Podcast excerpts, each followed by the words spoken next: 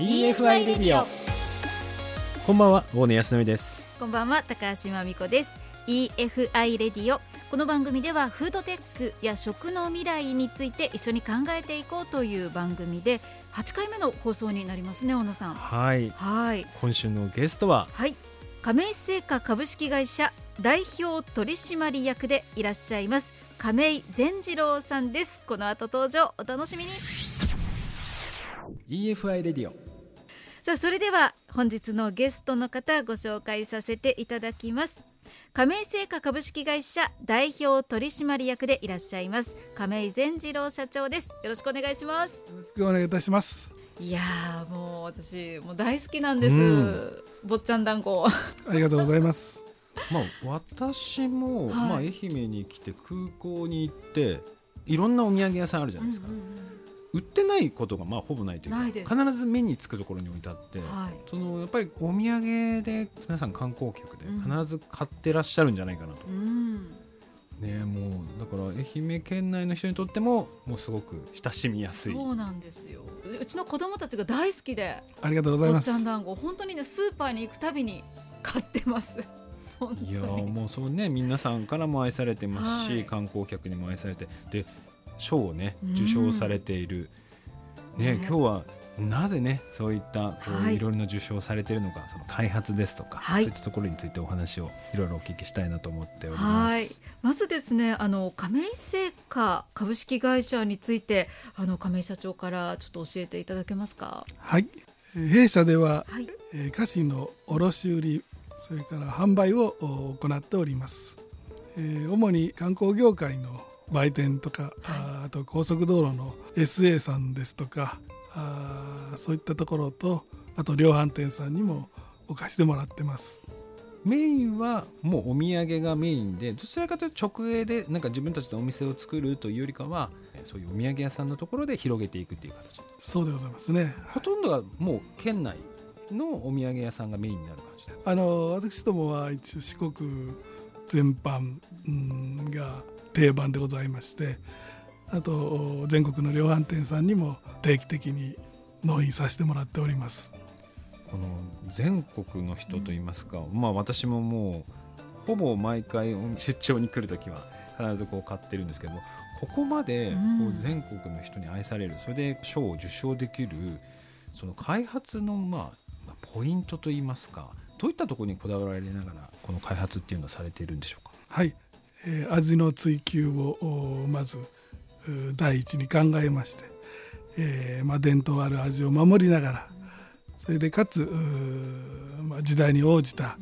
甘さ等をお多少お変えながら開発に力を入れて、えー何回も試作しながら頑張っております。同じ商品なんですけど定期的にやっぱり味っていうのはバージョンアップし続けてるんですか？そうでございますね、はい。気づきました？全然気づかなかった。だ時代に合わせてそうでございます。はい。その時代に合わせてっていうのはいろいろやっぱりお客様ですとか取引先の方からお話をお聞きしてその辺をこう調整されているという感じなんですか？そうでございますね。あんまり若い方はご存知ではないかもしれませんがまあ昔えー砂糖まみれのタルトとかが主流だったのが徐々にその砂糖もほとんどお見えないぐらいしかついてないような今状態になってますよね。じゃあ大体その時代というかちょっと甘さ控えめ方向に来てる。そうですね。今はそうなっておりますね。へ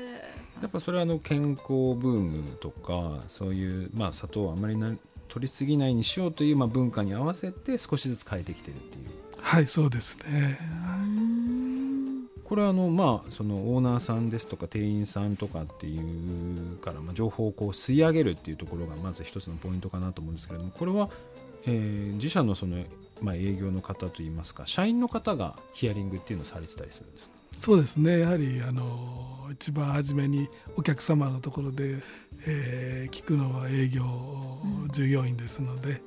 えー、そちらの意見を取り入れながらいろいろと進めてい、えー、っております。でこういうのを商品開発する時って、まあ、商品開発チームみたいなところがあったりとかしてその人たちが中心に広げていくんですけどそこでこう店員さんとかオーナーさんにいろいろヒアリングしてきた情報を皆さん話し合う場所みたいなもの話し合うそれを聞くような何かこう風土とか制度みたいなのが整ってるはい。あの私どもの会社では、えー、週に1回、えー、営業会議また製品会議等を必ず行いましてそこでいろんな意見を吸収して、えー、役立てていっております。週1回なんですね。週1回ですね。そうするともう現場でいやこの間ちょっとお話どこどこで聞いてきたらこんな意見があったんですっていうのを誰でも言えるような。そうです。はい。なんか風通しがいいそうですね。そこに亀井社長もいらっしゃったりはい、私ども、えー、専務と取締役が揃って、はい。営業会議します。言えなさそうですけど皆さん割とバンバン割とはい。えー、でもなんとなく今お話をお聞きしてなんかちょっと分かった気がするんですけれども、うん、きっと働きやすい環境といいますか言いやすいような環境ができてるんじゃないかなと。でその風土がなんか出てるなと思うのは思ったのはあの SNS、うんうんうん、ツイッターとかを見てるとですね、うん。はい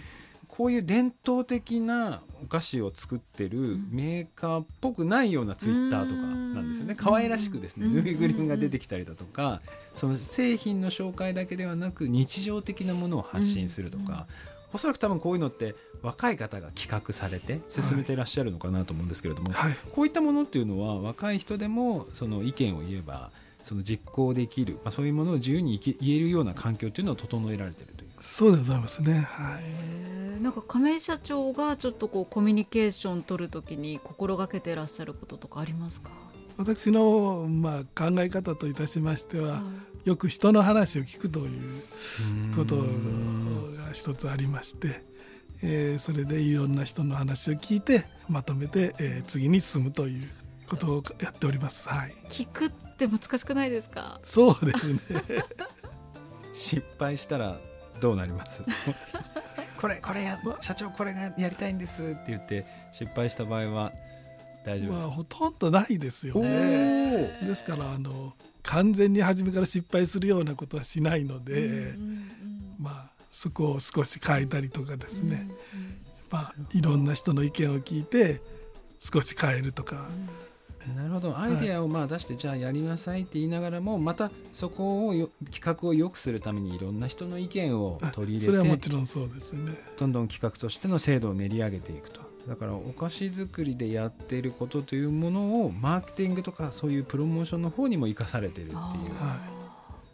いやでもなんかね社員の立場としたらこうちゃんと聞いてくれるってすごいやっぱ嬉しいことだしそれがすごくこうモチベーションにもつながっていくと思うんですよね、はい、働くモチベーションというかそういうのもちょっと意識はされて。そうですね。あのやはり自分から言ってやりたいことをやっていくのが、えーまあ、従業員さんも働きやすいでしょうし、うんうん、またやりがいも出てくると思いますので。うんその辺は少し気をつけながら進めておりますね。であのまあ、こういった味だとかそういったものをこういいものを作るようなそういったところのこだわりもそうなんですけど技術面でも私はあの結構こだわってらっしゃるのかなと思ってまして例えば一つでいくと、まあ、賞味期限の部分が非常にこう他のところよりも長めにこう取れてる、うん、おそらく多分この辺はパッケージ含めた、えー、工夫っていうのがいろいろあるのかなと思ってるんですけれども、はい、この辺についてはいかがでしょうか？まあ県外の量販店さんですとか遠いところで販売する場合はあ賞味期限が少しでも長い方が販売しやすいものですので、まあ、それに合わせてこう糖度を変えたりしながら、まあ、いわゆる脱酸素剤というもので中に空気のない状態をした包材を使いながらあ賞味期限を持たすという方向で今は来ておりますね。これもやっぱりお客さんの方からもう少し賞味期限を延ばしてほしいと。じゃあそれを実現するためにはどんなやり方があるのかっていうので技術調査をされていった、はい、そうでございますね。あの坊ちゃん団子の下の部分っていうのもなんか普通のプラスチックじゃなくってこうなんかなんていうんでしょう白い柔らかい緩衝材みたいな感じですもんね。あれもなんか秘密があるんですか？現状は今のところは普通のトレーを使ってますが、うん。やはり将来的にはそのブドウのことを考えまして、バイオマストレーですとかそれを今いろんな業者さんに当たって考えております。へー。すごいですね。環境に配慮したその包材っていうのももう検討し始めて、はい、まあ、こういった今なんかお話を聞くともう本当に最先端の情報が集まってきてるのは、やはりその、まあ、いろんな方にお会いしていろんな方からまあアドバイスだとかその人の話を聞いてその中からまあいろんなものをヒントとして活用して、えービジネスの方にも転用されていると。はい、素晴らしいですよね、うんなんかその業界ナンバーワンとかにこうなってくるとどうしても自分たちがやってることが正しいんじゃないかって思ってしまう方もいる。多分私だったらなっちゃいます、もう絶対謙虚になれないかもしれない、でもなんか亀井社長とかはものすごいなんか謙虚ですし、あとは多分そういうやっぱ風土がけあなんか形成されてってるんだろうなっていう。すごい物腰も柔らかい感じで、理想の上司っていう感じ。ありがとう確かにございます。確かに。こういう製造業って結構職人さんの世界なので、若干ちょっとこう厳しいとか怖いっていうイメージがあったんですけどなん。かあ今日ちょっとりました私も。そうお会いしてはちょっとそのイメージが全然変わりましたね。うんでもツイッター見たらなんか私イメージ変わりました。うん、確かにね、もうなんか自由に本当社員さんが生き生きなんか多分つぶやいてるんだろうなっていう感じがしますね。うん。うんこの絵文字の使い方もそうですし。そうそう。絵文字若いですよね。若いですね。これ多分ね普通の会社だとなんか OK が出なそうな。す思いました、うん。なんかお知らせだけにしてくれとかな,、そうなんか言われちゃいそうで。でもここまでこう自由にねなんかできるっていうのはすごく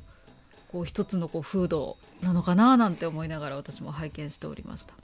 でツイッターも1.4万人フォロワーがいるので、うん多分そういう自由な多うん分このつぶやきが人の心をこう打つんだろうなっていう。であとはやっぱりそのビジネスの姿勢もその商品開発の姿勢もやっぱりその他人とかそのオオーナーさんですとか店員さんとかそういったところの要望っていうものをまあきちんと取り入れて、多分商品開発とかいろんなことやられているのでこうみんなに好かれるんだろうなと。うんまあ、じゃなかったらあんなね売り場をずっと維持し続けて難しいですもんね。ありがとうございます。はい、だしね売り場の方もやっぱり常に売り上げをやっぱり意識しなきゃいけないから、うんやっぱ新しいもの新しいものってどんどんどんどん出てくる中常に一番いいところにね、うん商品を置き続けられるのはきっとそういう姿勢が、まあ、オーナーさんですとか、うん店員さんの心を多分打ってるんだろうなっていう。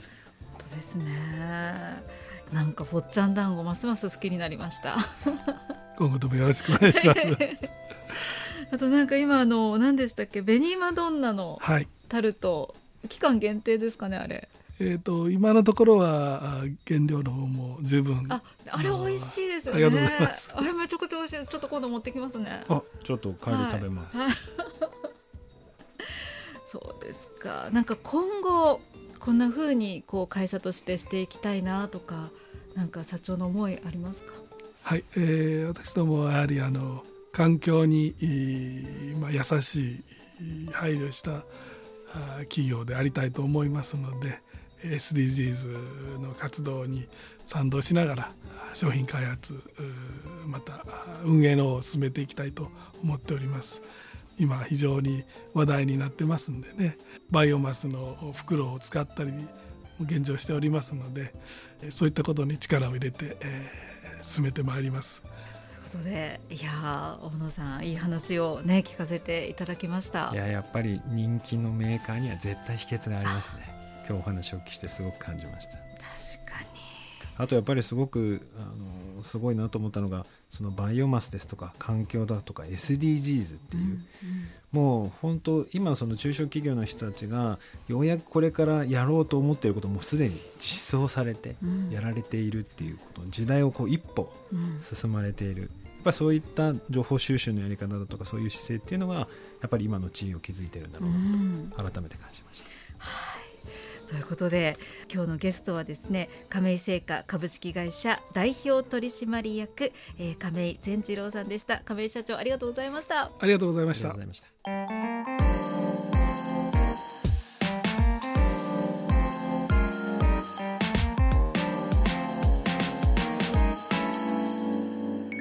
EFI トピックス。さあここからは EFI トピックスのコーナーなんですが今週は大野さん。はい、えーはい。世界中のですね食にまつわるトピックスの中から、えーニュースを紹介するんですけれども、アメリカのですね、えー食品とか小売商品のオンデマンドを配送するスタートアップのフライトレックスというですね企業さんがありましてついにドローンで物を運ぶ時代になってまいりました。これの認可を受けてですねついに運ぶと。へー。なので街中にドローンが飛び交うと。はあ。ついにもうアメリカでスタートしました。そうこれ日本にも来ますね。そうなんですよ。特に松山市内とかはちょっとあれですけど、ちょっと離れてしまって、その今例えばお店がないところとかだと、アプリケーションとかで、まあ、電話とかね、うん場合によってはファックスとかで頼むと、うんドローンドローンが届けてくれる。と来ると。そういう時代になってきたんですよだからこれからちょっと物の売り方っていうのが本当に変わってくるかなと私は思ってまして、特にその過疎化しているエリアとかになると、まあ、スーパーですとかコンビニみたいなものが潰れてしまったところは、やっぱりこういうドローンというものが非常に活躍する。確かで愛媛とかも車で行くとものすごく遠いけど、船で行くと近いところとかまあまああるじゃないですか、特にああいうところではうんすごく活躍するんじゃないかなと。ドローンとかの場合例えば住宅街に落ちたらどうするんだっていう意見もあるので日本ではなかなか進まないんですけれども、ね、海の上だったらまうんあ落ちたとしてもうんなんだろう被害っていうのは限定的かなと思いますし何よりも困ってる人がその先にいるわけなんだよね。そうだからそういう意味ではこのドローンというものが将来そのまあ愛媛だけではなく、まあ、その地域のその物流を支える大事な基盤になっていくんじゃないかなと、うん。それを占うようなですね新しい技術がわアメリカでついにスタートしたので愛媛県内でも飛び交う日が近いんじゃないかなと、ね楽しみですね、はい、ということでトピックスのコーナーでした。EFI レディオということで今週の EFI レディオいかがでしたでしょうか？第8回目の放送でしたね。ね、なんかあっという間なんですけれどもやっぱりその新しいことをやっている人もそうなんですけども昔から伝統を守り続けて人気の企業さんっていうのはやっぱパッケージもそうですけど本当にいろいろこだわられてるんだって、うん。我々知らないだけでね。はい、美味しい美味しいってね、うん。食べてるだけで。ね味も微妙に調整されてるっていう時代なので。そうびっくりした。だからこういつも美味しく新鮮な気持ちで食べ続けられるんでしょうねそうなんですよね。だからねそういった裏側にどういうものがあるのかこの EFI レディオでもですね、いろいろ毎回ゲストの方に来ていただいて情報っていうのを皆さんにお伝えできればなと思っております。はい。ぜひ、えーこの EFI レディオ何回も聞いていただけたらと思います。ウェブ上で聞くことができます。EFI レディオで検索していただき、えー FM 愛媛のホームページ、えー番組のホームページ上でまたポッドキャストも配信中です、えー最新回は番組終了後にアップ予定となっておりますさあ来週のゲストはですね株式会社岡部企画開発部企画開発課部長代理の八木健太郎さんをお迎えしますよ。はいこの岡部という会社はですね、まあ、中小企業で小さい規模でやってながらですね取引先が大手とバンバンこう決まっていると。その裏には何があるのかというのをですねたっぷりお話をお聞きしてみたいなと思っております。はい。ということで EFI レディオまた来週です EFI レディオ大根康則でした。高橋真美子でした。